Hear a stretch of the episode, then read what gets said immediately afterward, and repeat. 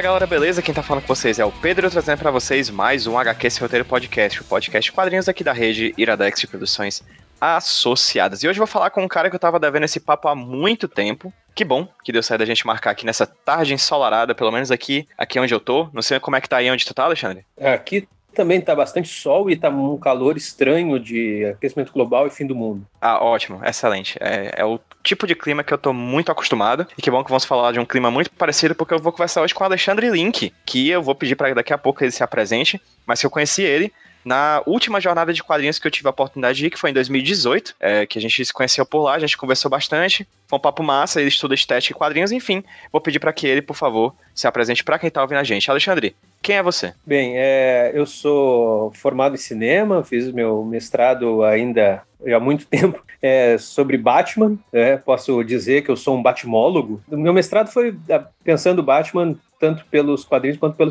cinema. Porém, depois, quando eu fui fazer meu doutorado, que foi na literatura ali da Federal de Santa Catarina, é, eu acabei percebendo que havia toda uma demanda sobre quadrinhos, sobre pesquisar quadrinhos. Eu lembro que, às vezes, eu ia dar aula, dar palestras, oficinas, e eu falava de cinema e eu notava que e tá, as pessoas me escutavam, mas gente para falar de cinema tem uma a cada, cada esquina, né? Quando eu começava a falar de quadrinhos, isso é o natural, né? Sei lá, eu puxava um exemplo, e a primeira coisa que me vinha na cabeça, às vezes era um gibi que eu tinha lido ontem, aí eu comentava, eu notava que uh, os olhos brilhavam. E eu disse, poxa, a academia brasileira comenta muito pouco quadrinhos. E foi aí que eu enveredei para pesquisa de quadrinhos mesmo, né? Aí a minha tese de doutorado foi o título é a invenção dos quadrinhos, teoria crítica da sarjeta. Foi também nessa mesma época que eu criei o blog Quadrinhos na Sarjeta. Isso foi em 2011. É, hoje agora esse ano virou canal de YouTube. De uns tempos para cá, agora estou no programa de pós-graduação de ciência da linguagem, onde foi onde eu fiz meu mestrado. Hoje eu virei professor lá.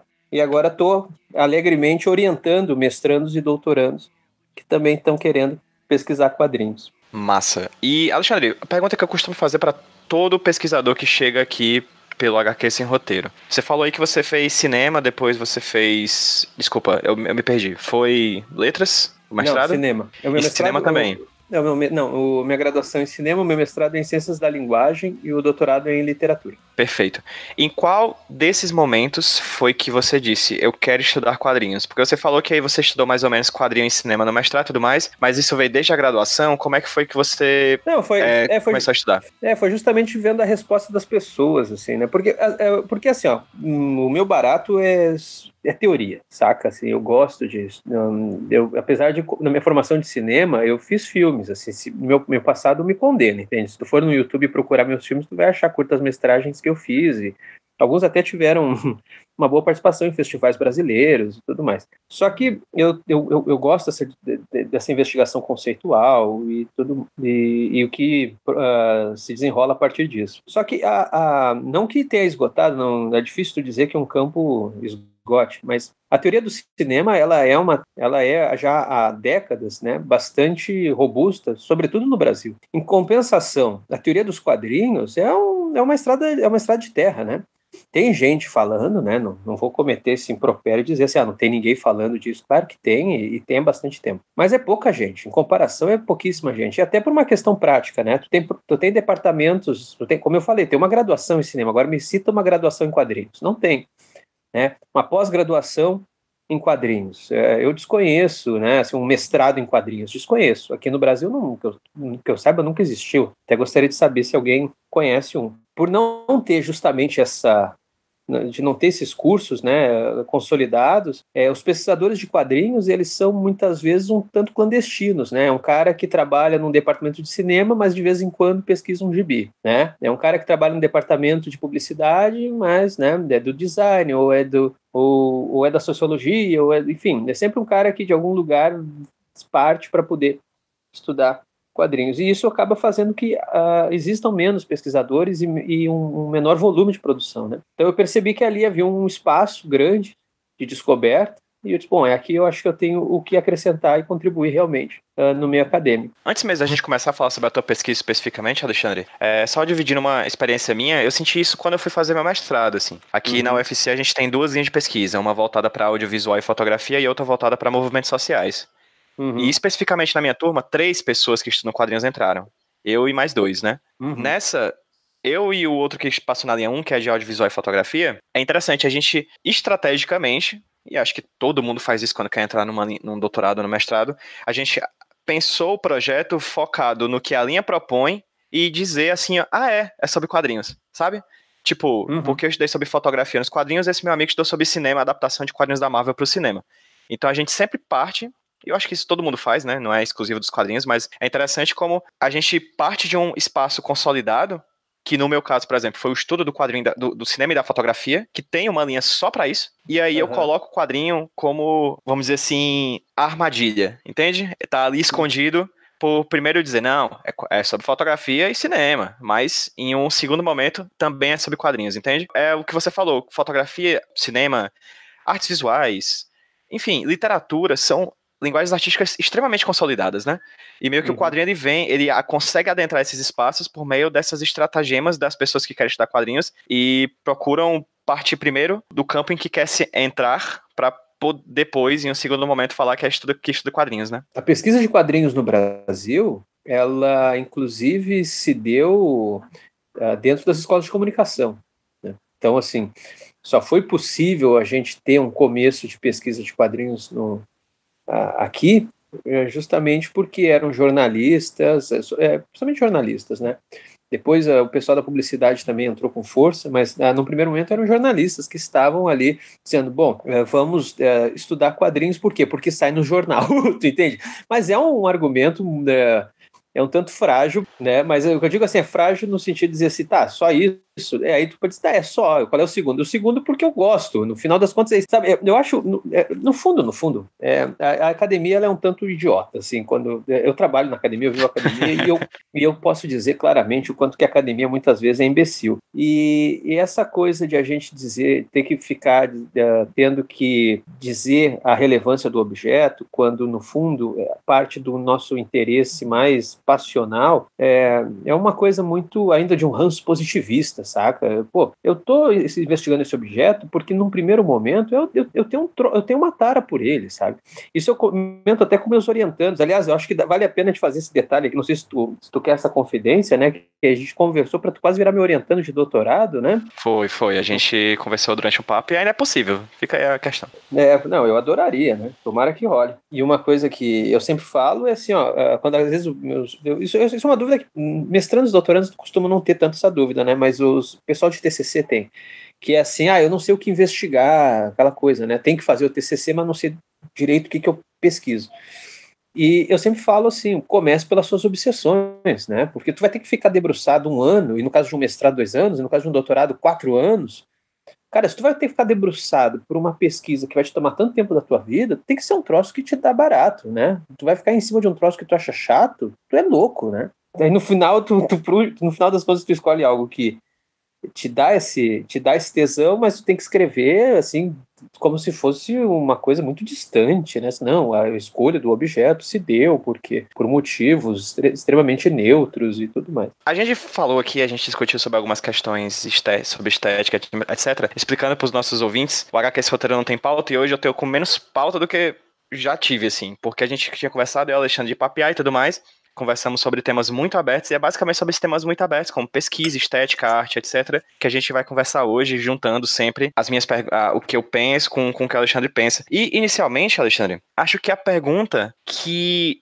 talvez seja mais interessante no momento para a gente começar o nosso papo sobre a tua pesquisa envolvendo quadrinhos é o seguinte: quadrinhos são arte? Pois então, aí vai depender muito do que tu entende por arte, né? Eu acho que o que me interessa, toda vez que a gente tem essa discussão se quadrinhos é arte, se não é arte, tá. aliás, eu, eu acho um barato essa discussão, quadrinhos são, é, são arte, não, até mesmo a discussão do singular e o plural já é engraçado sobre o quadrinho. Né? Tem um texto do, de, um, de um filósofo chamado John Nancy que ele fala da, da arte como um singular plural e o quadrinho, o quadrinho quadrinhos, né? Quadrinhos é arte, quadrinhos são arte. É, o, que eu, o que eu acho é, pertinente quando a gente investiga a história em quadrinhos é de remontar lá para o início da, da, da, própria consolidação da disciplina da estética, que é ali no século uh, 16, uh, uh, perdão, no século 17 e 18, é uma disciplina que surge basicamente por uma dúvida muito, muito sincera, assim, uma dúvida muito quase pueril, que é de que eu não sei como lidar com esse objeto, entende? Assim, eu estou diante de um objeto que eu não sei muito o que fazer com ele. Ele me causa sensações e eu não. E, e, uma resposta lógica não é suficiente. Então, eu preciso elaborar mais sobre ele, né? Eu preciso dizer algo mais sobre ele, enfim, eu, eu, eu, o que eu tenho à disposição, né? Os conceitos que eu tenho à disposição, a, não estão dando conta. Se a gente for pensar de que aquilo que excede o sensível, ou seja, aquilo que diante das nossas sensações é, é capaz de nos causar efeitos que a gente não consegue dar conta, ou seja, que a linguagem muitas vezes falta, que a gente diz assim, poxa, isso aqui é, me causou um negócio que eu não sei nem dizer o que foi, sabe? Quando a gente lê, às vezes, uma história, a gente fala assim, ah, isso aqui me deu um... Sabe? E realmente fica esse papo meio de louco, assim, tu começa a falar assim, ah, isso aqui me deu um negócio que e aí tu não sabe, e tu não, e tu não sabe explicar, e aí tu fala do desenho, e aí esse desenho, pô, esse desenho aqui, aí no final tu fala, é, é foda, né? Mas é foda porque, eu não sei, cara, tem um negócio aqui que. Mas é só esse cara aqui, é só esse autor que tem, porque o outro é diferente, mas diferente, aí é, é diferente porque, ai, tem um negócio. Então, assim, esse excedente, esse excedente ao sensível, assim, é, a gente pode entender, assim, como uh, um, uma manifestação artística dos quadrinhos. Antes ainda da gente partir para falar sobre quadrinhos como estética, Alexandre, uma coisa que, que você falou aí do começo da, da pesquisa da estética, de onde vem essa pesquisa? Como as pessoas começaram a pensar em estudar essa coisa que é incompreensível, que é inenarrável, que é, enfim, do que, que mexe com sentidos e a gente não consegue compreender? De quando, de quando vem a estética? O que é estética, no final das contas? É, estética, etimologicamente, nada mais é do que, os, uh, o do que a sensação, do que o sensível, né? Vem de aesthesis, do grego. E ela surge exatamente desse ponto aí que eu falei, né? Quando a lógica já não dá mais resposta, e daí ela começa a transitar entre disciplinas. Né? Primeiro ela tenta responder simplesmente como é que uh, as nossas sensações, né? Ela procura dar resposta de como é que as nossas sensações operam. Né? E isso, às vezes, uh, se alia com, uma, uma, com a psicologia, se alia com outras disciplinas, e é um campo de estudo que até hoje, dentro da filosofia, até hoje é bastante atuante. Né? Hoje, se a gente for para pensar, é, hoje eu digo, sei lá, no, último, sei lá, último século, a, a estética ela é muito ligada à política. Se a gente for pensar que política vem de polis, que por sua vez é a cidade, a maneira como a gente habita a cidade, isso interfere profundamente como a gente sente a cidade. Pensar estética também é pensar política. Né? Por exemplo, quando a gente pensa a estética dos quadrinhos, a gente não está de uma, de uma maneira fútil, eh, considerando um, um HQ como um fino perfume francês, que a gente só está interessado nos efeitos sensíveis que ela pode dar no leitor, ou coisa assim, tá entendendo? Ela também é, interessante e pertinente a partir do lugar onde ela está, no, no, uh, no, país, de que país ela foi feita, ela foi, por, quem, por quem que ela foi feita. Ou seja, por exemplo, uma discussão que é estética é o fato de que toda vez que a gente tenta reconstruir uma história da arte, só tem homem nessa história da arte. Né? Vou até aprofundar essa discussão, que eu, que eu acho que é um, um, um, assunto bastante polêmico e, e, eu acho que é pertinente. Nós temos uh, muitas mulheres fazendo quadrinhos, e isso há muito tempo. É, não é de hoje, né? Falo muito assim, ah, agora tem bastante mulher fazendo quadrinhos, mas sempre teve mulheres fazendo quadrinhos, né? Claro, elas foram muitas vezes barradas, muitas vezes tiveram que usar pseudônimos, mas sempre teve mulher fazendo quadrinho. Mas tu percebe uma tendência, sobretudo no mercado editorial brasileiro, e isso é uma coisa que eu noto que até mesmo os editores muito bem intencionados não notam que estão fazendo isso, que é muitas vezes publicar ah, biografias ou autobiografias. E isso é uma questão estética, porque, por exemplo, já no, no já no século XIX, se discutia, né, se falava, se tinha a seguinte ideia, Hegel fazia essa leitura, olhando para a tradição, desde Aristóteles, de que os homens eram animais e as mulheres vegetais. É a interpretação de que a tradição construía isso. Então, assim, enquanto que o homem, como animal, se aventurava pelo mundo e era capaz de com isso ter contar aventuras, daí que o homem poderia uh, contar histórias sobre mundos distantes, né, o sci-fi, uh, histórias de terror, histórias uh, de viagens fantásticas e tudo mais. A mulher, por ser um vegetal, ela só pode falar do que está à sua volta, ou seja, ela só consegue falar de si ou do, da sua rotina. E aí tu percebe que esse tipo de compreensão, mesmo vindo de pessoas das mais bem intencionadas, se mantém. Por exemplo, uh, a gente teve dois grandes fenômenos da graphic novel que definiram muito o que a gente entende por graphic novel ali no, na, na, no início dos anos 90, né, que foi final, uh, final dos 80 e 90, que é o Mouse do Art Spigman e Persepolis da Marjane Satrap. Ora, a explosão da graphic novel não fez com que tudo que viesse depois como graphic novel, depois do Mouse, fossem só autobiografias. Compensação, muito do que veio, dizendo, publicado no Brasil, por mulheres, continua sendo autobiografia. Porque, ah, porque a Marjane Satrap, mas, poxa, não é só por causa de uma influência da Marjane Satrap. Se fosse assim, a influência do Mouse também seria é, equivalente. Então, isso é, um, é, isso é um, uma discussão, por exemplo, que passa por outros campos, mas também é uma discussão estética. E estética como política, como você falou. Uhum. Perfeitamente. Falando um pouquinho sobre, sobre o teu trabalho com o blog. Você falou do Quadrinhos na Sarjeta aí, por exemplo, foi um blog que você criou há muito tempo, que recentemente você começou a fazer como canal do YouTube, né? De quando ele foi criado, mais ou menos, assim? O porquê do interesse de você fazer isso no ambiente digital e por que, por exemplo, fazer hoje em dia um canal no YouTube sobre isso também? Assim, ele surgiu em 2011, num, umas férias muito tediosas. na ocasião, eu estava dando aula na, como professor substituto na Federal de Santa Catarina e eu tinha uma disciplina sobre quadrinhos e terminei, as aulas e eu fiquei com a sensação, fiquei com gostinho de quero mais. E aí eu disse, ah, vou criar o blog para continuar falando de questões que me interessam. E, e, aí ele seguiu, né? Claro, nos primeiros anos a gente consegue manter um, um ritmo maior, depois ele ficou algo do tipo um texto a cada quatro meses, basicamente, né? O trabalho ficou mais puxado, eu não consegui mais manter. Mas é, eu acho assim, ó, a gente estava volta um pouco ao papo do começo, assim, né? a gente estava falando sobre a academia. A academia às vezes fica muito numa torre de marfim, né? A gente publica os nossos artigos, publica nossos trabalhos, mas é ali para um, um, público muito, muito, muito seleto. Isso quando tem público.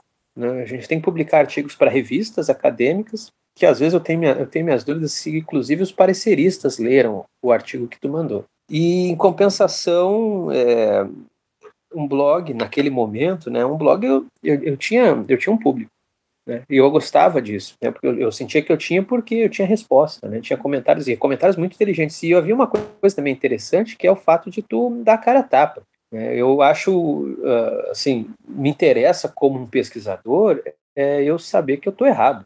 Tu entende? É, é, fundamental a gente saber que está errado. É eu falar alguma coisa que me dizer, não, mas isso aí que tu está falando não bate a data, ou não, é, não foi bem assim, ou isso aí que está dizendo pode ser visto de outra maneira. Poxa, isso para mim é, é, é, muito bom, eu, eu cresço assim, né? Eu, senão eu fico numa bolha. Então o, o, o blog era um lugar justamente para eu poder ensaiar as ideias que eu tinha e também ao mesmo tempo ter algum feedback. E agora o, o, o que eu percebi de uns tempos para cá é que eu, eu não estava mais tendo essa mesma resposta. Né? Parece que, sei lá, assim, é uma coisa do, da, do tempo, assim, parece que os, os blogs têm uma dificuldade maior hoje. De... Eu percebi isso comigo mesmo, assim, o tempo que eu estou almoçando, o tempo que eu estou fazendo qualquer tarefa, eu não, eu não paro de ler um blog, porque eu estou ocupado ali com, com as mãos, né? É para segurar o smartphone e tal, mas compensação eu boto no canal do YouTube. Eu disse assim, poxa, se, eu, já, se até eu mesmo estou fazendo isso, né? Sinal que o YouTube tá forte. Eu disse, pô, vou, vou pro YouTube também, né? Eu disse, pô, né? Não estou com isso abandonando o blog, mas estou gastando muito mais energia indo pro YouTube. Não sei se estou fazendo exatamente a coisa certa, estou vendo qual é. E como é que está sendo a experiência com o público? A experiência está sendo muito boa, apesar de ter só dois meses, porque, claro, eu tenho noção de que eu estou falando dentro do nicho do nicho, porque estou falando sobre quadrinhos, que já é um gueto, porque uma coisa é preciso reconhecer, né? Os quadrinhos desde os anos 60, ele tem ganhado cada vez mais legitimação, né? cada vez mais há uma validação dos quadrinhos enquanto arte, e ao mesmo tempo tem um, um, público leitor menor. E isso, claro, às vezes volta a crescer um pouco e tal, mas assim, se a gente for olhar em números é, gerais, é, esse, isso tem decrescido. O leitor de quadrinhos é um, é um público muito pequeno. E aí eu estou falando de quadrinhos que não seja que é de consumo, assim, sabe? Eu, eu, sinceramente, aí, aí vem a parte Zé Tretinha do papo, é, eu não tenho a menor paciência com essa coisa, sabe? Eu, eu, eu tenho um certo asco desses vídeos, assim, do tipo, vem as novas promoções da Amazon e não sei o quê, e aí o cara entra lá e te fica te, te dizendo que tá para vender, vai, à meia-noite vai entrar uma promoção da Amazon por metade do preço do Cavaleiro das Trevas e não sei o que. Porra, cara, é só tu entrar na Amazon, tu não precisa de um vídeo para isso, né? E aí fica essa coisa assim, é tudo é guia de consumo, guia de consumo, guia de consumo, não, não tem leitura crítica. Eu acho isso um desserviço, assim, porque hum, Se a gente for ver lá nos anos 50, quando criticavam os quadrinhos, quando teve aquelas campanhas de censura aos quadrinhos, o que, que diziam sobre os sobre, sobre o mundo dos quadrinhos? De que nós éramos incapazes de fazer crítica. Que os quadrinhos, uma das provas da mediocridade do quadrinho era de que não havia crítico, que só havia justamente consumo. Aí vem uma leva de, de não só de youtubers, mas já tinha os blogs, enfim, toda uma estrutura por volta, que é também de ficar só uh, fazendo consumo por consumo. Daí tu tem um fenômeno que eu acho que é bastante sintomático, que é mais comentário sobre lançamento do que, do que resenha em si. Resenha não tem, né? É só o frisson da expectativa. Só que eu sei que fazer é, análises, construir leitura, é, atrai ainda menos gente. Né? Então, não tô, eu tenho, como diz, diz, dizia o Abu Janra, né? É, eu sei que eu estou elaborando um fracassinho gostoso, mas como ele mesmo dizia, é, é gostoso assim mesmo. Então, tô, tô, tô ficando bem satisfeito com o que está acontecendo. Mas claro, né? Quanto mais gente se juntar essa empreitada, é legal. Massa, massa. Eu tô, enquanto eu estava falando, eu consegui, assim, por meio de um hacker que me vazou informações, uhum. acesso à tua tese. Tô dando para ela aqui. Enfim, tô passeando o olho por ela, tô dando uma olhadinha no sumário e tudo mais. A tese, inclusive, se chama. Peraí. A Invenção dos Quadrinhos, Teoria e Crítica da Sarjeta, como tu tinha falado antes, né? Uhum. Eu queria falar um pouquinho sobre algumas das coisas que tu pontuou aqui, mas eu gostei principalmente de um termo que tu usou agora e que tá aqui no começo do texto, na introdução, a primeira frase. Você usa o termo fracasso. E você uhum. começa a pesquisa com a seguinte frase: A história em quadrinhos é a história de um fracasso. Como uhum. assim? Aí eu posso responder, tem que ler a tese, né? Não, é a história. É porque assim, ó, é, eu tento trabalhar a ideia de sarjeta não só como um recurso, né? É, inclusive, assim, ó, só fazer um parênteses, essa, dessa tese eu defendi em 2015 e, né? Então faz já quatro anos. Minha cabeça deu uma já uma mudada nesse período. Assim, eu acho muito maduro. Tu, tu defendeu teu mestrado já faz quanto tempo aí, PJ? Foi em fevereiro, então faz cinco meses mais ou menos. É, pois é. Eu, então, pra ti ainda tá recente, mas assim, ó, vai chegar um momento que tu vai ter muita vergonha do que tu fez, assim. É...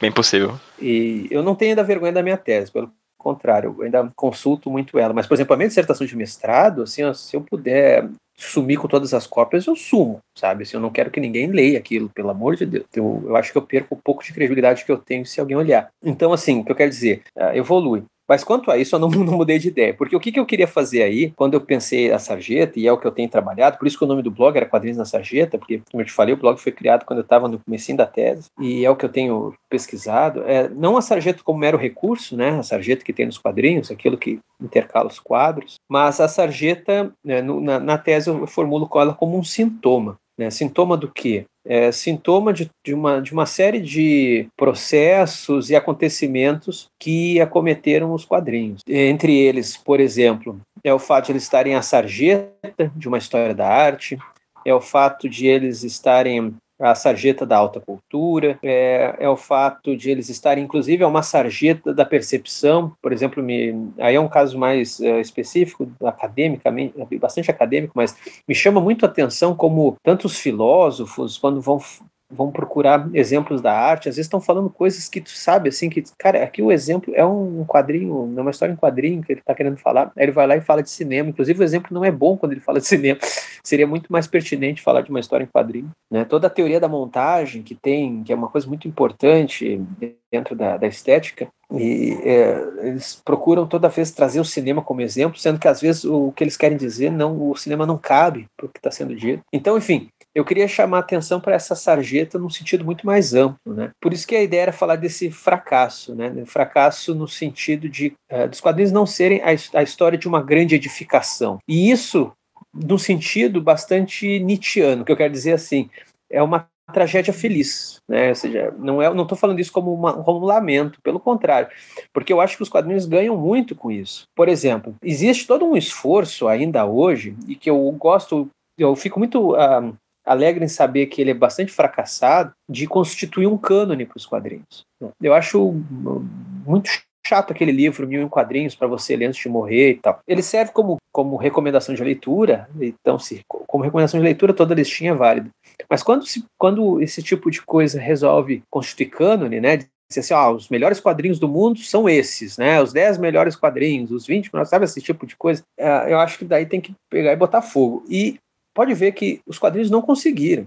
Né? Tu não consegue constituir direito um cânone para os quadrinhos. É muito difícil. Toda vez que alguém tenta dizer quais são os 10 melhores quadrinhos, 50 melhores quadrinhos de todos os tempos e não sei o que, tu pode ver que se eu fizer essa lista, se tu fizer essa lista, pode ter certeza que é capaz de a gente às vezes não botar a, a, a, fazer quadrinhos completamente diferentes nessa lista. Por exemplo, se tu é um cara que lê super-herói e eu não, tu vai encher de, de, histórias que eu não vou botar nenhuma. Assim como se tu for um cara que lê mangá, eu, e eu, eu muito pouco, a tua lista vai ter metade, vai ter mangá, e eu talvez ponho um ou dois só para dizer que tá ali. É muito difícil fazer isso. Outras artes também passam por essa dificuldade, mas é algo mais, uh, vamos dizer, natural por um processo histórico que é um tanto distinto. Foi nesse, é, é nesse sentido esse fracasso aí e essa sarjeta uh, que eu procurei uh, sustentar aos quadrinhos. Perfeitamente, Alexandre. Você não acha, assim, eu vou trazer algumas questões que eu trago, inclusive, no começo da minha dissertação. Você não acha que essa busca por uma história do quadrinho, por um cânone quadrinístico, por um, uma história é, canônica com quadrinhos que são essenciais para a leitura dos quadrinhos, não vem de um processo de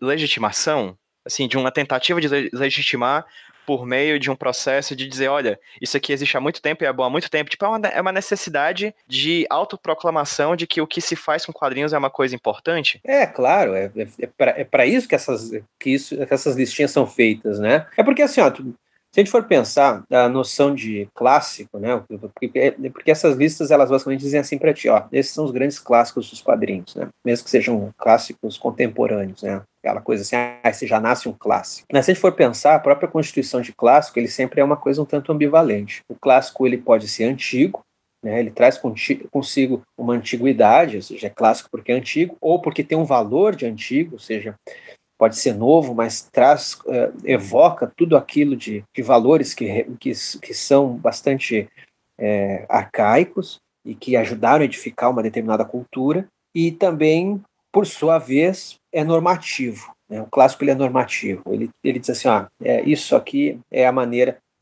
correta, ou a maneira mais bela, ou a maneira mais adequada é, de se fazer, uh, de se proceder uh, nessa, nessa arte tentativa clara de dizer, de, de estabelecer parâmetros, né? Dizer assim, bom, como a história em quadrinhos foi um tanto marginalizada e dita muitas vezes que era tudo uma grande porcaria, que era um bicho, tudo era uma, uma enorme bosta, basicamente é isso que era dito. Então tu precisava dizer, não, é, pode ver que o, o, o Desvendando os Quadrinhos do MacLeod é, começa assim.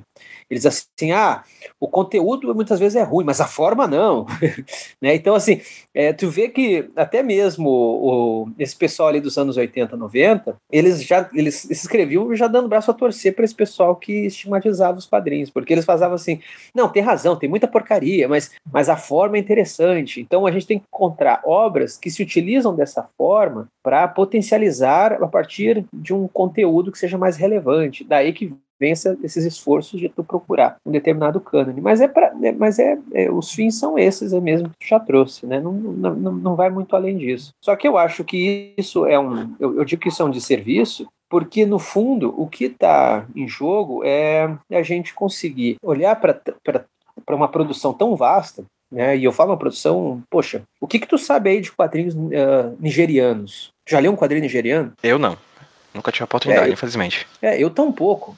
Tá entendendo? Então, assim, eu só tô Mas existem. Isso é, é fato. Exa existem. Exato. É, esse é o ponto que eu quero chegar. Entendeu? A nosso, a no nosso conhecimento de quadrinhos é esdrúxulo. Esdrúxulo. A gente sabe um pouco de quadrinho brasileiro, um pouco. A gente não sabe nem direito dos, dos quadrinhos do nosso país. Quem sabe um pouco de brasileiro. Quadrinho americano é o que a gente mais sabe um pouco de francês, um pouco de japonês, um pouco de italiano e, e, é isso, tá? Assim, quem manja um pouco mais também vai saber talvez ali um pouco de argentino, uh, espanhol, né, né, um pouco mais ali do velho continente e deu. O resto do mundo mesmo a gente não, nem manja.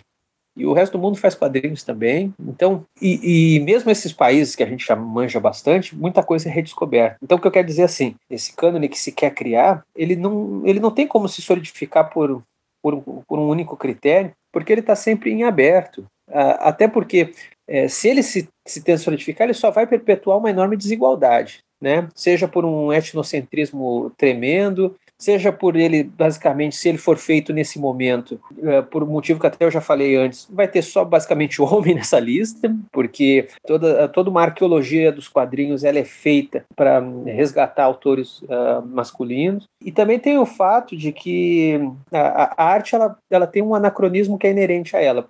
Para dar um exemplo, foi preciso um Chris quadrinista contemporâneo, para que a gente olhasse para trás e visse genialidade no Frank King na sua tira Gasoline Alley. O Frank King já tinha gente que dizia que ele era muito bom e tal, mas assim, ó, pode ir atrás de listas que olhar, que faziam né, esse levantamento assim de os grandes quadrinhos de todos os tempos, o Frank King não aparecia, né? A Gasoline Alley não estava lá, tava Crazy Cat, tava Flash Gordon, estavam outras, mas uh, não o Gasoline Alley. Aí surge Chris Ware, e Chris Ware é um cara que tu não tem como não falar dele, é um cara muito importante nesse momento. E aí quando ele fala, pô, o Frank King foi uma figura importante para mim, né? E aí e ele por pela arte dele joga a luz retroativamente ao Frank King, diz assim, poxa, olha só como o Frank King já era genial antes do Chris Ware. Então esse anacronismo da arte é algo que também uh, mostra o quão é frágil qualquer esforço de constituir um cânone. E é interessante porque quando você vai pesquisar sobre teoria dos quadrinhos, partindo, claro, desde do, do Eisner, partindo pelo Scott McCloud, que nem de longe são os únicos que pesquisam quadrinhos naquela época, mas são os mais conhecidos, né? São os mais populares por N motivos, né? Você percebe que sempre há uma grande necessidade interna a todos eles de procurarem uma definição do que é histórias em quadrinhos, né? Várias, são várias definições. Quadrinhos são imagens pictóricas justapostas sequência deliberada. Quadrinhos são é, arte, né? Sempre assim, sempre, sempre. É, é, narrativas gráficas. Sempre uma necessidade constante de procurar uma definição do que é uma história em quadrinhos. E é interessante como isso sempre cai nisso que você falou, nesse esforço de uma procura de encontrar cânones, encontrar definições claras, encontrar, encontrar frases curtas que definam toda uma linguagem para que a gente possa tornar aquilo mais legítimo, mais popular, enfim, mais fácil das pessoas entenderem aquilo como arte, assim. E é interessante porque isso vai em diversos níveis. Quando você procura necessariamente a definição do que é uma história em quadrinhos, isso disso para você procurar qual foi o primeiro quadrinho é um pulo. Uhum, e aí você claro entra toda numa, num esforço de pesquisa histórica, de saber qual foi o primeiro quadrinho. E assim, é um esforço cansativo, é um esforço que cujos frutos não são tão relevantes assim, porque o que importa na verdade. São esforços políticos, como tu muito falou da questão da estética, porque o americano vai dizer que o primeiro quadrinho é dele, o francês vai dizer que o primeiro quadrinho é dele, Sim. o brasileiro vai dizer que o primeiro quadrinho é dele, ou hoje em uhum. dia o brasileiro vai dizer que é o primeiro quadrinho americano mesmo, porque, enfim, né, o governo, enfim. Então, assim, sempre vai ter alguém que vai dizer que o primeiro quadrinho. Então, assim, parece que são coisas separadas, a procura de um cânone, a procura de uma definição a procura de uma de um primeiro quadrinho, mas não são, né? É tudo parte do mesmo esforço de procura de legitimação por meios que eu acho extremamente cansativos e sem futuro, assim. É, sim, é por isso que essa na, na minha tese, por exemplo, a, a ideia da sarjeta vai também inclusive na busca de trabalhar com os quadrinhos na periferia de uma definição, na sarjeta de uma definição, né? de dizer, olha, não vou definir, né? Vou trabalhar justamente pela indefinição dos quadrinhos, porque né, muito do que se discute sobre a teoria da arte, de pensar a arte, tem um, tem um, um vídeo eu recomendo quem tiver, depois que tiver aí, quem estiver escutando, para ver no YouTube um, um, filme do Godard, que é um filme curtinho, é, Jevu Salu, Salu Sarajevo, que ele fala o seguinte, que a cultura é a regra e a arte é a exceção. É um filme, sério, é um filme de dois minutos. E ele e é uma leitura muito bonita, muito poética, porque basicamente ele quer dizer assim, ó, a, a arte, a gente não fala da arte, né? A arte ela é escrita, ela é desenhada, ela é pintada, a arte é vivida e a arte por ser exceção, ela excede. Né? Ela não, a gente não dá conta, a linguagem não dá conta dela. É, a arte é aquele negócio que faltam palavras, é, tem a ver com o que eu já estava falando. Então, é, o que, quando a gente pensa no, no, nessa definição dos quadrinhos, nada mais é do que uma tentativa de capturar ele dentro de um, de um, de um vocabulário muito restrito, né? É, é, essa, essa, esse esforço de definição que tu falou aí, por exemplo, que aparece no MacLeod, que até tu decorou, não sei como é que tu, como é que tu fez isso, assim, por que que tu sofreu, tu fez essa maldade contigo mesmo? Eu repeti muito isso na monografia, eu repeti muito na monografia. Ah, aí, aí, meio que a, a, assimilei. É, coitado. Mas assim, ó, nos anos 70 foi uma época até muito mais uh, frutífera para isso. Os anos 70 teve uma porrada de definição do que são os quadrinhos. Porque assim, a teoria dos quadrinhos ela, ela começa a surgir ali no finalzinho dos 60, né? Segunda metade dos 60, que começa a ter mesmo é, teóricos dos quadrinhos, né? E aí nos 70. Onde? Na França e nos Estados Unidos, né? É quando começa a aparecer, e no uhum. Brasil também. Assim, na Argentina. Na verdade, é um movimento bastante uh, engraçado, né? Aí vem aquele zeitgeist, assim, né? Começa a rolar na Itália também, mas assim, uhum. o. É meio global, assim. É, eu acho que dá para a gente dizer que os franceses são os que saíram mais na frente, embora os argentinos também estavam bastante, é, bastante antenados. Os brasileiros, claro, aqui tem um interesse em dizer que com a exposição de 51 estavam ainda mais ligados, mas o trabalho teórico mesmo vai surgir já no finalzinho dos anos 60 ali, com, quando sai quase que concomitantemente o Shazam, que até hoje é republicado, né, aquela coletânea Shazam, e também sai do Álvaro de Moia, e organizado pelo Moia e com outros textos de outros autores, e o, a exposição criativa dos quadrinhos do Moacir Cirne. Então, assim, ali no final dos anos 60 e a partir dos 70, rapaz, o que teve de gente tentando botar e definir quadrinhos foram muitos autores, muito, até, até xarope de listar, porque até porque todo livro que começava, fosse o autor que fosse, ele tinha um primeiro capítulo sei lá, entende? A introdução, o primeiro capítulo era o que são os quadrinhos. Era, era batata, entende? Assim, de um jeito ou de outro, ele tinha que resolver esse pepino. Até mesmo um autor mais contemporâneo, recente, que é o Thierry Gorestin, que escreveu o Sistema dos Quadrinhos, ele tira sarro disso, né? Ele, ele até começa o, o, o subcapítulo que ele fala da definição impossível, né? Não tem, não dá para definir. E um outro autor contemporâneo, esse sem tradução no Brasil, que é um pesquisador canadense, que é o Bart Beach. Tem um livro chamado Comics versus Art, eu acho um livro excelente, deveria sair no Brasil. E ele comenta também isso. Ele diz assim: olha, é,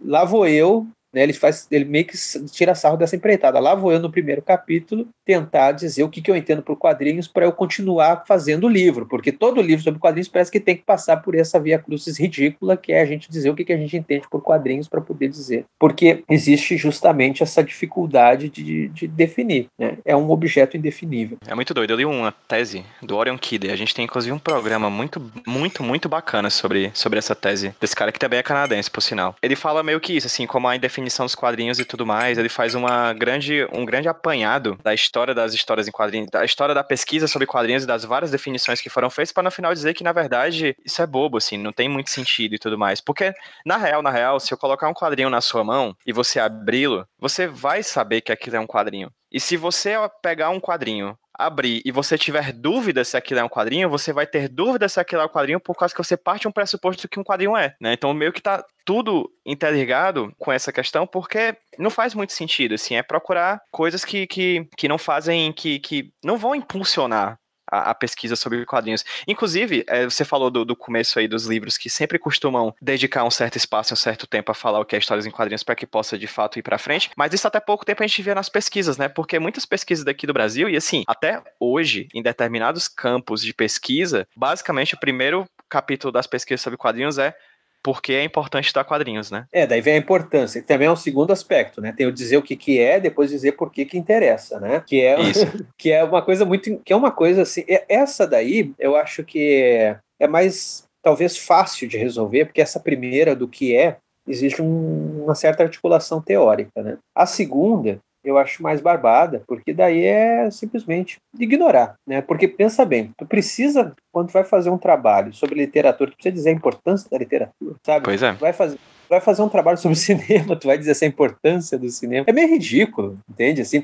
imagina se tu está fazendo um, vai fazer uma dissertação sobre Kafta, né? Porque agora é Kafta, não é mais Kafta. Né? Tu vai fazer uma, dissertação sobre o Kafta. E aí tu diz assim, a importância de Kafka porra, sabe, isso, isso um, qualquer orientador, se eu fosse orientador e tal, vai dizer, cara, tira isso, tu não precisa convencer ninguém da importância de Kafka, isso já está mais do que consolidado. É tão importante que se um ministro da educação erra o nome, tu não tira sarro, entende? É, não, não tem, tu não, não precisa perder teu tempo com isso. Aí tu dizer a importância dos quadrinhos, alguns vão dizer, não, mas é importante, porque se tem gente que acha isso importante, eu preciso perder meu tempo uh, dizendo que é importante. Ok, isso é um argumento, mas eu, eu sei lá, eu penso de uma maneira um tanto, uh, vamos dizer, aristocrática, no sentido assim, uh, que é de não vamos perder o tempo com esse tipo de papo pequeno, sabe? Assim, é, olha, é importante porque é, é né, eu acho que está mais do que consolidado, assim, por uma série de questões, seja por questões culturais, uh, históricas, econômicas, enfim, os quadrinhos tiveram, tiveram e têm um impacto gigantesco na sociedade. Então, é, enfim, eu não vou me debruçar nisso. Assim, eu não preciso te convencer. Se tu se tu tá lendo já com uma vontade o que eu escrevo a respeito, o que eu penso a respeito, então valeu, tchau vaza, né? Ainda vou perder meu tempo te, te, tentando te convencer da importância de um objeto que tu não tem boa vontade. Não, não, não tem porquê. Uma pergunta que veio na minha cabeça agora enquanto estava passeando pela, pela tua pesquisa aqui, que você coloca, por exemplo, os vários termos que os quadrinhos têm ao redor do mundo, né? Porque aqui a gente tem história em quadrinhos, americanos é comics, historieta, é, TB, enfim, banda desenhada, banda desenhada, BD, fumete, mangá, enfim, cada país basicamente tem praticamente cada país tem o seu jeito de falar de quadrinhos, assim. É interessante o fenômeno quadrinho porque ele é bem polvilhado, né? Assim uhum. como tu falou da pesquisa sobre quadrinhos, que parece que é um fenômeno que é meio global, que apareceu e pipocou em diferentes países do mundo, mais ou menos no mesmo período, o quadrinho também tem essa questão, né? Porque, assim, cinema, literatura, são fenômenos que eu posso estar falando uma bobagem gigantesca aqui. Mas eu acho que eles são muito globais, assim. Quando você fala de cinema, as pessoas entendem o que é, sabe? Quando você fala. E o quadrinho parece que esse, esse movimento que, partindo de do, do, uma coisa meio de linguística, é meio. Cada um tem seu sotaque, assim, né? São linguagens que, que. É uma linguagem que meio que guia isso tudo, porque ler um quadrinho americano, ler um quadrinho japonês, você consegue ver elementos similares ali, mas parece que existe essa forte influência geográfica, histórica e temporal nesses diferentes, pa diferentes países, nesses diferentes locais do mundo, né? Meio que o quadrinho ele nasce em vários cantos e por nascer em vários cantos ele tem vários tipos diferentes, né? Vários DNAs diferentes, né? É, eu acho que é, eu acho que é sintomático o, o significante ausente, né? Esse significante ausente ou, ou a proliferação dos significantes, né? Como assim? Não, por exemplo, não só o fato de cada país ter o seu, mas cada país ter vários. Só no Brasil é Isso, gibi, uh -huh, uh -huh, é gibi, história em quadrinhos. Para alguns, a gente, a gente que é da área, a gente sabe a diferença, mas para alguns, história em quadrinho e revista em quadrinhos também é a mesma coisa. Revistinha. Uhum. Graphic novel é, é outra coisa. É, graphic novel para alguns também, de novo, a gente que é do campo, a gente sabe a diferença. Uhum. Quem não sabe, também embola tudo, uhum. né? É capaz uhum. de pegar uma, uma mensal e chamar de graphic novel, entende? Os, as, os significantes também proliferam. Por exemplo, o caso de Portugal. Portugal, história aos que ninguém mais acho que fala hoje em dia, e banda desenhada. É, e, e, e, assim por diante. Então, e, e, bom, e a gente vai para cada país e, e, os nomes também vão mudando. Inclusive, o que eu acho interessante desse, dessa mudança dos significantes é que uma fala, bom, a linguagem é arbitrária, a gente sabe disso. Mas o que é interessante é que eles ressaltam aspecto, aspectos estéticos que uh, o outro significante deixa de lado. Por exemplo, a gente fala história em quadrinhos. Então, por exemplo, a gente está ressaltando o fato de que tem uma história e que ela é contada por quadrinhos. Ou seja, quando a gente chama de história. Forma e conteúdo, né? É, e é uma coisa que, que nos chama atenção. Aí tu vai para a Itália, é fumeto. Então o que chama a atenção uhum. deles é o balão, né? Que para eles eles chamam de fumaça. Então é, é, é, muito, é muito curioso assim essa o fato de ele ter vários nomes não é simplesmente um, um mero uma mera curiosidade uh, linguística e tal. Não, tem o fato de que para cada cultura, mais do que simplesmente cada nação e tal, para cada cultura parece que alguma coisa ressalta mais ou alguma coisa toma frente ou, e, e, e, tem a ver justamente por isso. Eu, eu, acho que eu quero dizer assim, ó, quando eu cito na, na, minha tese esses múltiplos nomes, que também é uma coisa que é um clichê, isso também é um clichê, tá? Tu pega o filme de 1969 uhum. que o Moura fez com o Sganzella, que é a história em quadrinhos, é um curto, é um documentário. eles já comentavam isso, né? Essa multiplicidade de nomes. Mas o, o, que, eu, o que eu digo é o seguinte: essa multiplicidade de nomes faz a gente entender por que, que essa, essa definição que a gente está falando é impossível, né? Porque se um lado, como o nosso, que ressalta os quadrinhos e vai dizer, não, o essencial é o quadrinhos, aí o outro lado vai dizer o essencial é o balão, claro, não estou dizendo que os, os italianos entendem assim, mas quando eu estou dizendo assim, os significantes já chamam a atenção para o fato de que o que captura o olhar no primeiro momento são elementos distintos. É interessante, né? Porque meio que. Tá, eu acho que. Eu creio que parte significativa dessa homogeneidade de pensamentos, de reflexões sobre o cinema vem muito do seu aspecto do capital, né? É uma indústria, né? Financeiramente gigantesca, que recebe muito investimento e tudo mais, e acaba tendo, de certa forma, certos padrões estabelecidos, por mais que, claramente, cada país tem a sua forma de fazer cinema um do outro, né? O quadrinho meio que nunca teve essa, acredito, essa, esse ímpeto do capital de, de ter uma, uma formação entre eles, até porque vem em vários jornais. Jornal, cada jornal tem sua característica geográfica. É, é engraçado, parece que é difícil falar o quadrinho, sabe? Uhum. A linguagem do quadrinho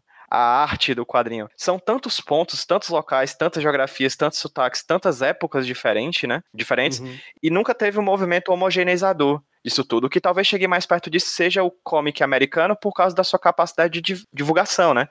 De, de a sua capilaridade. Ainda assim, você consegue ver sotaques diferentes do, do, no, ao redor do mundo, assim. Você consegue ler um quadrinho um mangá extremamente experimental japonês, assim, e perceber que esse mangá também influencia o mangá brasileiro. É muito doido. Acho que por não ter necessidade necessariamente do capital investido 100% em cima dele, não com tanta força como, por exemplo, uma, uma linguagem cinematográfica da vida, assim, acho que ele teve mais liberdade, o quadrinho de certa forma, teve mais liberdade de explorar N possibilidades e ainda está tendo, né? É, eu acho que passa também por uma questão tecnológica, né? O cinema, okay. o cinema tem o aparato, né? O aparelho do cinema consegue de algum, consegue estabelecer marcos mais claros e tem um fato importante que, é que o cinema surge né, o cinema, pelo menos o, o, cinematógrafo, né, também dentro do cinema também tem essa uma discussão também infindável que o próprio cinema também já abandonou de quando é que, quando é que surge o cinema. Isso, nos Estados Unidos ou na França? É, também é uma discussão, não, e, e é mais vasto, né, o cinema já tem desde o século XVII, né, com as câmaras uh, escuras, já tem, uh, enfim, onde é que surge o cinema? É, enfim, é uma discussão que também não, não, não é pertinente, né? Só que o lance é o seguinte, desde que, tem, desde que há o cinematógrafo, né, ali 1995, os irmãos Lumière, o cinema se consolida como um, o cinema, os, consolida o cinema mudo. O cinema só passa a ter som a partir de 27. Então, esse cinema mudo, por mais que ele tivesse as cartelas e tudo mais, era muito comum a figura dos narradores e e traduzir as cartelas também não era algo tão complicado assim. Isso facilitou muito a internacionalização do cinema. Os quadrinhos, por mais que existissem quadrinhos silenciosos também, e se a gente for lembrar a revista Chico Chico, que foi uma importantíssima revista aqui no Brasil, né, revista de 1905, na, na sua primeira edição já tinha um quadrinho mudo, quadrinho mudo do J. Carlos, outra, outra figura também uh, relevantíssima aqui para a nossa história. O quadrinho depende muito do texto. Né? Ele vive sem o texto, Existem N exemplos, mas uh, existe muito mais quadrinhos com texto do que sem texto. Então, isso fez com que ele tivesse muito mais dificuldade de se internacionalizar.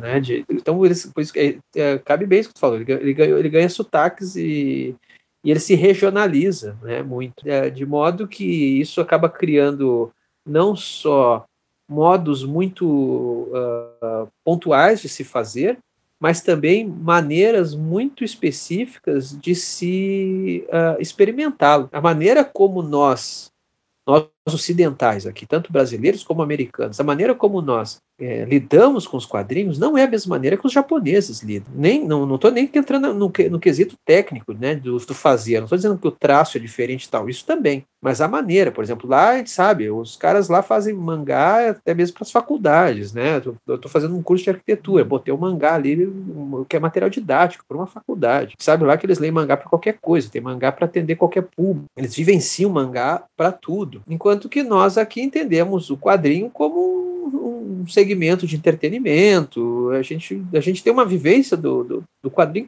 que também é completamente diferente. Cara, Alexandre, muito bom, cara, esse papo. Acho que, inclusive, é um bom primeiro papo, assim. Acho que a gente poderia ter discussões, inclusive, mais aprofundadas sobre alguns dos temas, assim. Porque a gente foi. A gente falou sobre muita coisa, e por falar de muita coisa e o tempo ser curto, a gente acabou meio um passando, assim, sobre alguns temas que acho que em, um segundo momento, em um momento posterior, a gente poderia se aprofundar com mais dedicação, assim. Mas eu gostei muito nosso, dessa parte que a gente discutiu sobre questões relacionadas à pesquisa de quadrinhos, e como você vê a pesquisa de quadrinhos no passado, no presente, e eu queria te fazer uma pergunta sobre a pesquisa do futuro, assim. Eu sei que não dá para imaginar isso, mas você, como orientador, que você já trabalha com muita gente que estuda sobre quadrinhos e tudo mais, o que você acredita que está acontecendo de movimento, principalmente, principalmente na, na, tua visão, sobre as pesquisas que você orienta e, claro, as pesquisas que você vê ao redor do Brasil, já que a gente está cada vez com mais eventos acadêmicos relacionados a isso, e ao redor do mundo existem outros eventos também acontecendo, como você vislumbra a pesquisa de quadrinhos decorrer dos próximos tempos, assim? Não, não uma futurologia, mas como você, o que você acredita, talvez até como um anseio, como um desejo seu como pesquisador de quadrinhos. O que eu noto é uma, uma proliferação de áreas se envolvendo com os quadrinhos, o que é muito bom. Né? Como eu comentei, num primeiro momento era só o pessoal da comunicação que estudava quadrinhos. Né? Começou com, com o pessoal do jornalismo, depois a publicidade também passou a estudar quadrinhos e, e, e por muito tempo ficou restrito a isso. Nos anos 90, muito em virtude do mouse, o mouse foi um, um, um divisor de águas nesse sentido. Os departamentos de literatura começaram a estudar. A gente fala muito do Eisner como o, criador da graphic novel, mas se a gente for pensar de novo aquela, sobre a anacronicidade da arte, quem inventou a graphic novel foi Maus, não foi o Eisner e, e, e tão pouco os outros lá que falam.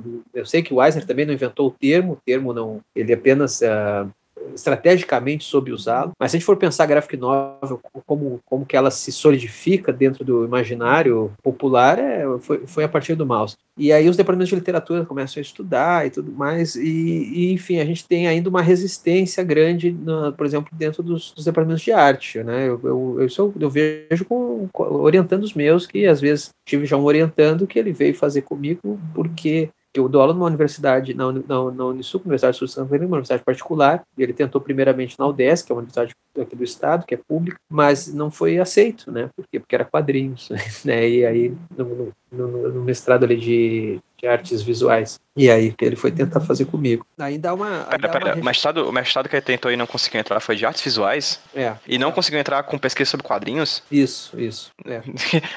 Onde pesquisar então, né? Se não nas artes visuais, enfim. Não, é, exato. Mas esse relato é muito comum, PJ, é muito comum. É, isso é, é, verdade. Isso é verdade. É, eu conheço também um outro colega, pesquisador, tá agora fazendo pós-doutorado sobre quadrinhos, e ele teve que fazer fazer o doutorado dele, ele teve que fazer na educação.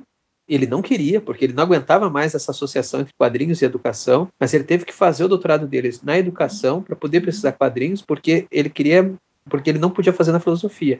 A formação dele era toda na filosofia, ele tinha feito graduação e mestrado na filosofia, queria fazer o doutorado na filosofia e quadrinhos, e disseram que não, quadrinhos não. Então, assim, há ainda rejeição. pessoal, tem gente, eu, uma vez eu estava discutindo com, também um colega pesquisador, que é historiador, e falou assim: ah, não, esse preconceito com os quadrinhos não tem mais, isso é uma romantização. Eu, disse assim, eu falei para ele, cara, eu não, então me diz onde é que tu está trabalhando, que eu, vou, que eu vou trabalhar contigo, porque isso a gente sente sente bastante, não, não, não vem com essa, assim. Eu, quando eu fiz meu doutorado em literatura, eu era o bicho estranho da, muitas vezes ali, sabe? Porque ainda há um é, estigmatização dos quadrinhos. Isso, isso rola, isso é evidente. Então, assim, é muito bom quando outras áreas uh, chegam para brincar, sabe? Eu, eu, vejo que tem gente que às vezes incomoda, quando, sei lá, vê o pessoal da psicologia, vê o pessoal, sei lá, tô, tô chutando áreas, assim, das mais malucas, né? O pessoal da química, sei lá, da, é, engenharia ambiental, sei lá. Mas é, é, bom realmente que venham outras áreas estudar quadrinhos. O que eu acho bacana agora falando em termos de desejo para o futuro, é que a gente consiga superar algum, alguns vícios. Por exemplo, a gente não precisa mais de uma linguagem dos quadrinhos. Todo ano, agora parou um pouco, né? Mas assim, todo ano sai um livro de a linguagem dos quadrinhos. Todo ano. E desde os anos 70 a gente tem uma linguagem dos quadrinhos sendo publicada né? Às vezes não é bem o nome, às vezes são as linguagens dos quadrinhos, ou é uh, a, o sistema dos quadrinhos. O sistema dos quadrinhos. É, ou é o, a estrutura dos quadrinhos, entendeu? Mas são tentativas de decifrá-lo, de dizer, ó, oh, é assim que funciona, eu consegui pegar a máquina, abrir a máquina, essas são as engrenagens. E eu sinto muita falta de dizer assim, ok, tem, já tem uma porrada de estudo querendo, né, meio que dizer que conseguiu decifrar o relógio suíço. Mas e daí? Né? É, decifra tanto, mas potencializa tão pouco. É, mais do que buscar uma linguagem dos quadrinhos, acho que é pertinente, é urgente buscar uma potência dos quadrinhos, né? Qual é a potência dos quadrinhos? Né? O que os quadrinhos podem? E aí no sentido mais amplo. Por isso que aí me interessa essas outras áreas uh, estarem próximas. Por isso que eu enveredo para a parte da estética, me interessa pensar os quadrinhos como arte, porque é ali que eu consigo vislumbrar um, um poder que não se restringe à, à massa do tipo o que ele comunica, quais são quantos tipos de balões podem existir, quantos tipos de, de quadros há, são possíveis, sabe essa tentativa de delimitá-lo? Eu, acho que isso não, não, não me acho que isso não é o, não diz tudo sobre quadrinhos, pelo contrário, acaba justamente limitando é como se tu fosse fazer um estudo sobre literatura e dizer quantas frases são possíveis de serem feitas, né? E, e, se você tentar, por exemplo, definir quais os tipos de balão, vai ter alguém lá no interior da Índia que vai criar uma coisa completamente nova, né? Assim, a é. gente está sempre tentando imaginar quanto, quais os tipos de enquadramento. Tem, é impossível você delimitar, impossível.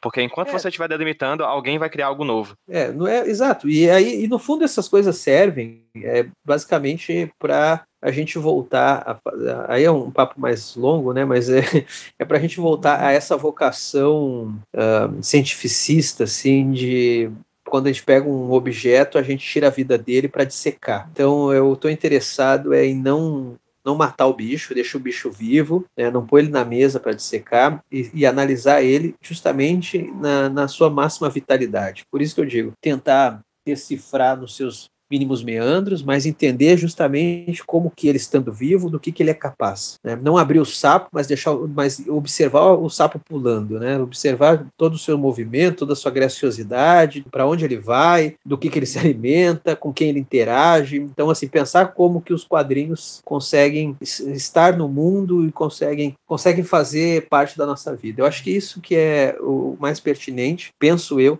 para os estudos hoje.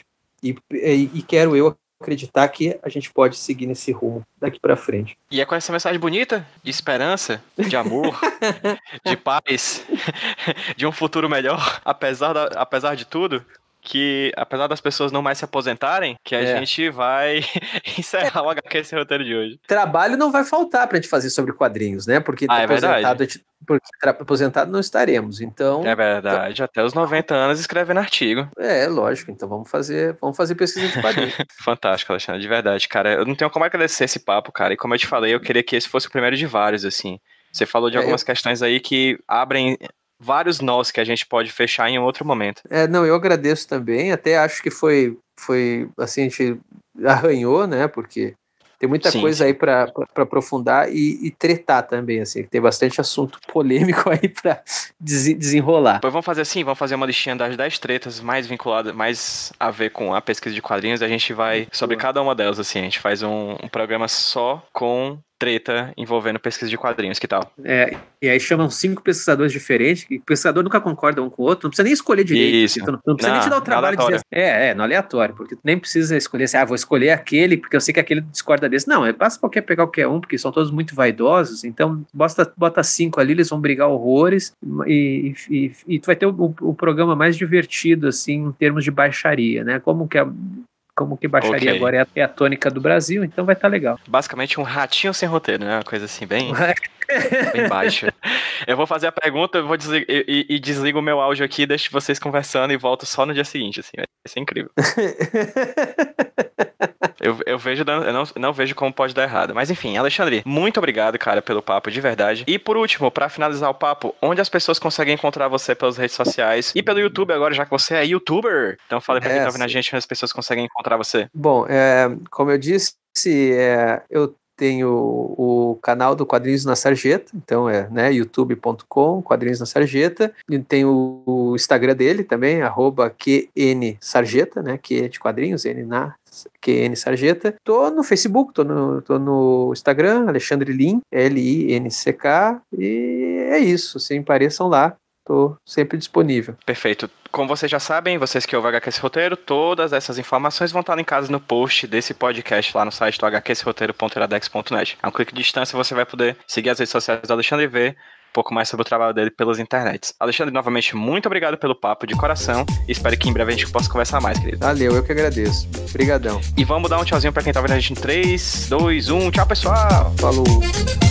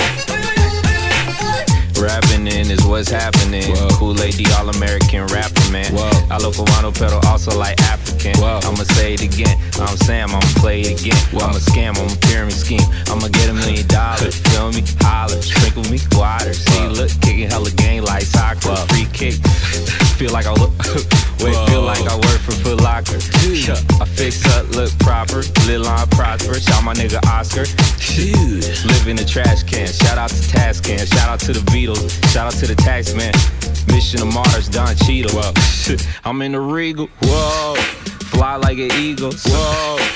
Into the sea, dude. dude. Y'all slide like a sea dude. Marine world, Africa, uh, Hebrew. Uh, uh, Allahu Akbar, rock star. Running from the cop car. Red lobster. Pasta, just like a mobster. Blunt from the big ass leap in the bag that it looked like a touch from a rhino. Everything we do is for survival. But what do I know? Y'all stuck out the realness out. Y'all fucking feel this.